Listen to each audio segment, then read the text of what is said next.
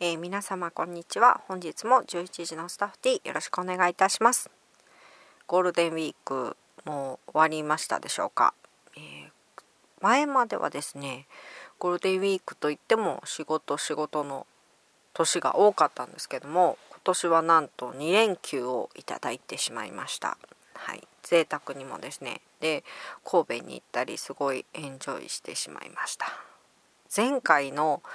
ラジオが何だったのか4月とかの3月？4月の記憶があまりありません。もうバタバタとしておりまして、えー、そうですね。ただもうこれだけは言っておかないといけないと思いまして本日は、えー、お送りしております。4月1年ぶりにですね、えー、前回あの私なんかが言ってもいいのかしらとこっそりとお伝えしたあのキム・ナムギルさんのファンミーティングの感想なんですけどもそれがあのファンの方がすごく皆さん温かく見守ってくださりある方はちょっと編集までしてくださってですね私のこんな拙いね一ねなん一般人の私の話をですねすごい編集きれいにしてくださって YouTube に上げてくださいましてですねね恐縮です。再生回数とかすごいびっくりしました。はい、なので今回も、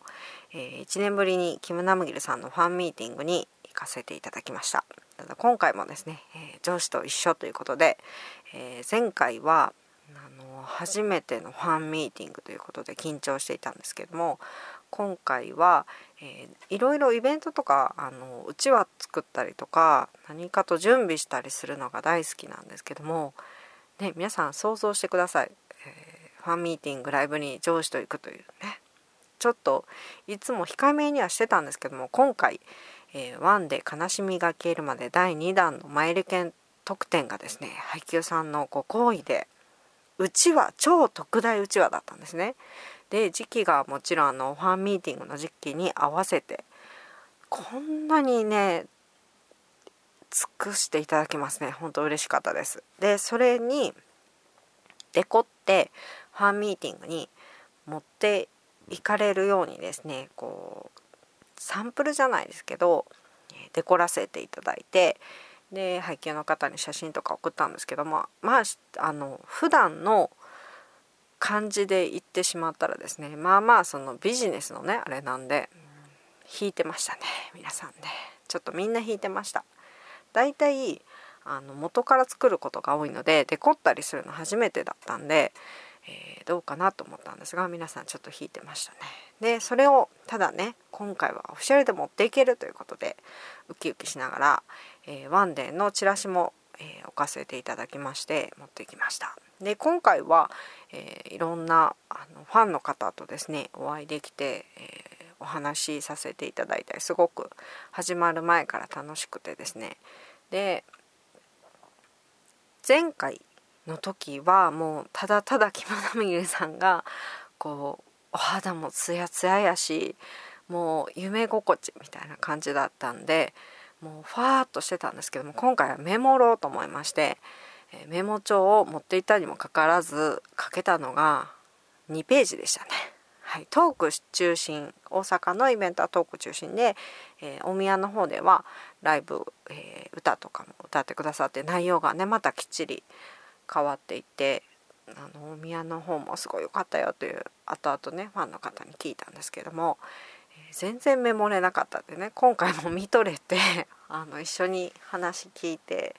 うっとりしてね全然メモれてなかったんですけどもまあいろんなねファンの方のレポとかいろいろ上がってるかと思いますのであの、まあ、聞き流す程度でね 聞いていただければと思います、えー、オープニングはですねなんと、えー、歌いながらの登場でしたね。私の記憶の中では。どうでしたかね。ただもうすごい覚えてるのがピンクのスーツですよ。皆さん。正直ねうちの好きなねジュンスが来たらプッてこう笑っちゃいますけどすごいかっこよくってピンく着こなす男性好きっていうね忘れた感情も思い出しながらで、えーと、反町さんの歌を大体こうイベントの後に歌われることが多いみたいなんですけども今回オープニングで歌っていただきましてわしづかみとなりました。でえーと、あと今回のその大阪のイベントのコンセプトが、えー、キム・ナムギルさんと一緒にみんなで旅行に行くという設定で、え、いろんなお話を聞かせていただきました。で、えー、と前回そんなに感じなかったんですけど今回すごくあの強く感じたのがナムギルさんってすごい古風な方なんだなってもう今の何て言うか現代っ子っていうか特に韓国の男性だともうインスタやらツイッターやらなんやらこう SNS ねすごい駆使してらっしゃるイメージ。で、えー、俳優さんとかもファンの人のために毎日毎日ねいろいろこうアップしたりあの面倒くさがりのジュンスでさえもインスタをね上げてたりとかする中で Facebook だけされてるんですよねちょっと Facebook 拝見したことないんですけども何て言うか男らしい男の人ってこんなんだったなっていうのを思い出しましたね。なんていうかこう俳優さんとか何してもこうこだわるみたいなイメージの人が多かったりするじゃないですか写真とかなんかを描いたりとか凝ってもうこうじゃないとダメってなる俳優さんもいらっしゃる中でこう写真をいろんなとこで撮った。プサンにご旅行行かれた時の、えー、お写真を出たんですけどわもう男らしいみたい海山みたいな。もうはっきりしてらっしゃって。でなんかそうですね。その中の夜景のお写真の時にかっこいいなと思ったのがその夜景の構図とかそういうのじゃなくてこのキラキラした中でもその光はその人の暮らしっていうのも、えー、表しててっていう風なお話をされてうわまたかっこいいなと思って写真好きのね方もいいんですけどなんかそうですねそう思いました。であの今回特に何ていうかリラックスされてるイメージで、えー、そのファンとスタートがもう何ていうかこうキャンプに行ってキャンピングファイヤーしながらこう話してるみたいなゆったりとした時間が本当に贅沢な時間だなというふうに思いましたね。すごく近い距離がうん。なんかどう見せようとかどんだけしたろうっていう感じが全然感じられないというか飾ろうとしない、ね、そのままの姿を見せてもかっこいいし それを受け入れるファンの方がいるっていうファンミーティングってこれだからいいのかなと思いましたね。ライブとかだとどうしてもこう構成とかどんだけどういうふうに見せるかというのが、えー、重要になってくるんですけれどもファンミーティングはファンとその人との交流の場なんでっていうのがねすごいいいなと思いましたファンミーティングは本当に行ったことがあまりないので、え今回ね特になんかそういうファンとスタートの関係性ナムギルさんとファンの方の関係性がすごいかっこ素敵だなというふうに思いました。でえっ、ー、とワンデーについてもですねしっかりと宣伝してくださいまして、え今回も司会は私の神と崇めるですね古谷さんとナムギルさんなんでもう神同士ですよ。もうお二人が揃ってるだけですごい幸せな時間だったんですけどもワンデーについてもきっちりと古谷さんがですねエスコートしていただいてお話ししてでシネ大阪ではシネマート心斎橋で上映ですという話もしてくださってうわ今生切さんの耳にシネマート心斎橋っていう言葉が届いたんかなって思うだけですごい感動しました。で、えーと、私も持ってったマイリケンの特典のうちわをですね皆さんろんなたくさんの方が持っていらっしゃって別にね私はそんな関係ないはずなんですけどすごい感動しました。あ皆さん持ってくれてるっていう風に思いましたね。このうちわが後々ちょっと出てきます。そうですね。で、えー、ワンデーについてはですねあのまあ家族とかいろんな自分の大切な人のことを愛する人のことを考えさせる作品というふうにご紹介されておりました。ぜひですね7月公開になりますので皆さん応援していただければと思います。でえっ、ー、とイベントの中で今までナムギルさんが演じられてきた俳優あの役柄の中で誰とだったら旅行に行きたいかみたいなえコーナーがありましてでブライカンのキャラクターも出てきたんですけど私はすごいなんかブライカンすごく力入れて上映させていただいてなんか思い入れがあるんですごいテンション上がったんですけども意外とちょっと人気がなくてちょっと寂しかったんですけどもパイレーツの、えー、役が一番人気でしたね。はい、でえー、全徳女王の役もねすごい皆さんお好きだなというのを感じました。はい、で、えーと、ペットの猫ちゃんのお話とかもされたりとかしてなんかこう想像しましたね。部屋で猫ちゃんとこうね横たわってるのかなってね猫になりたいなって思いながらもですね。ということしか 私はねイベント中何をしてたんでしょうか。いうことなんですけどもここでですね先ほどのうちわが出てきます。イベント中に、えーと、ナムギルさんが歌いながら会場を回るというとこがあったんですよ。でそこでなんと、えー、私と上司の野村の前を目の前を通られたんですね。でもう野村さんの前にナムギルさんが立ってらっしゃってナムギルさんの方からもどう見たって野村さんと目が合っててでナムギルさんの方から手を差し伸べて握手するっていうですねこのもう信じられない光景を見ましてでちょうどこう野村さんの隣に私がいたんでうちわを持ちながら目の前を通られたはずなんですけどもう一切記憶がないんですよ。もう野村さんの前にいた時は記憶があるんですけど私の前に来た時にどうしたかとかどうとかもう一切記憶がなくてこういうことかって思いましたね。ね何のこっちゃと思うかもしれないんですけど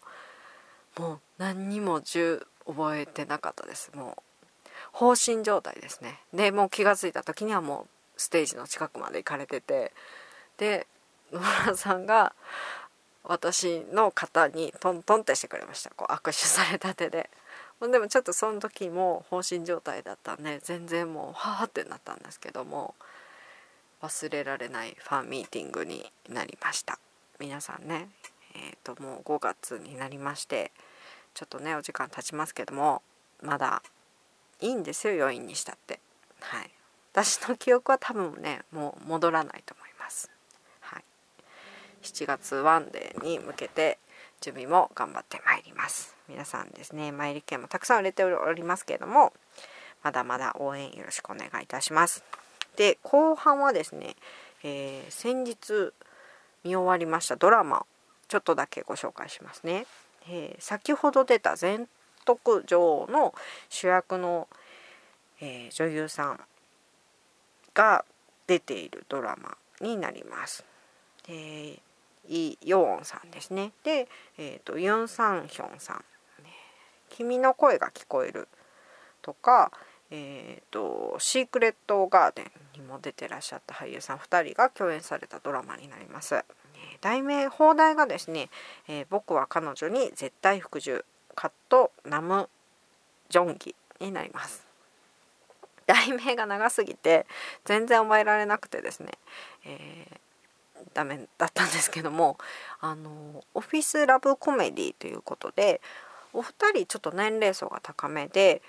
になると思うんですね。で、えーと、会社の話でコメディということで、えー、予約してたんですよ。であのなんでかって言ったらあの今いろいろその前に時代劇とか、えー、評判のいい作品をいろいろ録画して見てたんですけども時代劇すごくいいんですけど途中まですごいねのめり込んだんですけどやっぱり私にはパワーがいる。であの重い話が多いのでまあ3月4月ぐらいがもう全然記憶がなくてもうしんどいってなってたんでなんというかこう軽い気持ちで見れるドラマが見たかったんですねラブコメを。なんで、えーと、あと1個前に見終わった「ラブコメ」って宣伝されてて見たドラマが正直私には合わなくってちょっとねご紹介ができずちょっと消化不良みたいな状態だったんで、まあ、軽い気持ちで見れたらと思ったんですけども見終わってみてあすごいいい作品だなってケーブルでの放送なのであのいろいろ規制がね地上波だとあるんでそこら辺もなくっていろいろここまで描いていいのかっていうところも描きながらも、えアニメみたいなちょっとこう何ていうか漫画みたいなねシーンとかもいろいろありながらコメディ要素もあるんですけども実際のところはあの主役のユン・サンヒョンさんは、えーと、シングルファザーで、えーと、お父さんと弟、えーと自分のね息子さんと同居しててで小さい化粧品会社で働いてるんですけども気が弱くってもうなるべくトラブルとかから巻き込まれないようになんかそれで生きたいみたいな。で自分が開発した商品とかを後輩に横取りされてそれを、えーとそれが評価されちゃって後輩に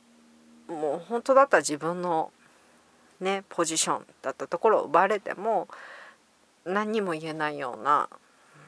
人だったんですけども、えーと、イ・ヨウォンさん演じるもうすごい気の強いキャリアマンとの出会うことによっていろいろこう変わってくるというお話になります。でここであの大きなあの化粧品メーカーの下請けのような会社に働いてるんですね。でいろいろその大手な企業のところの人に接待したりこう頭を下げて何ていうかこう、うん、上下関係というかそういうのがすごい厳しくってでいろいろ我慢して我慢してでも言えなくてっていう風な、えー、状況がありながらですねいろいろ描かれてきます。もう本当にねあのコメディ要素もあるんですけれども心に、えー、刺さるシーンもたくさんありまして結構私は泣いちゃったりとかもしたんですけどもあのコメディだけじゃないんで、えー、ぜひちょっとねあの大人の2人大人の主役の方で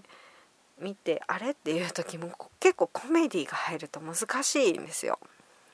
韓国と日本とそのコメディの感じ方も違うで違うと思うんですね。でそこも違うしあんまり若い子だとまあまあとなるところが結構演技派の年齢層の方がラブコメでちょっとコメディ要素が強すぎるとなんかちょっとって感じるところもあって絶妙なねバランスになってます。はい、彼女に、えー、僕は彼女に絶対服従ですね。えー、DVD も、えー、と1が3月に出て2も4月に出ますね。でケーブルさんとかでもいろいろレンタルもあるのかな？是非ですねご興味ありましたら見ていただきたいなという作品になります。はい本日はですねキム・ナムギルさんのファンミーティングのなんだかなちょっと皆さんでもファンの方がどう感じられるかなってちょっと今回も不安なんですけどもあとドラマのご紹介をさせていただきました。次回はですね、えーと、5月公開の「トンネル」をご紹介できればなと思っております。またこちらでお耳にかかれればと思っております。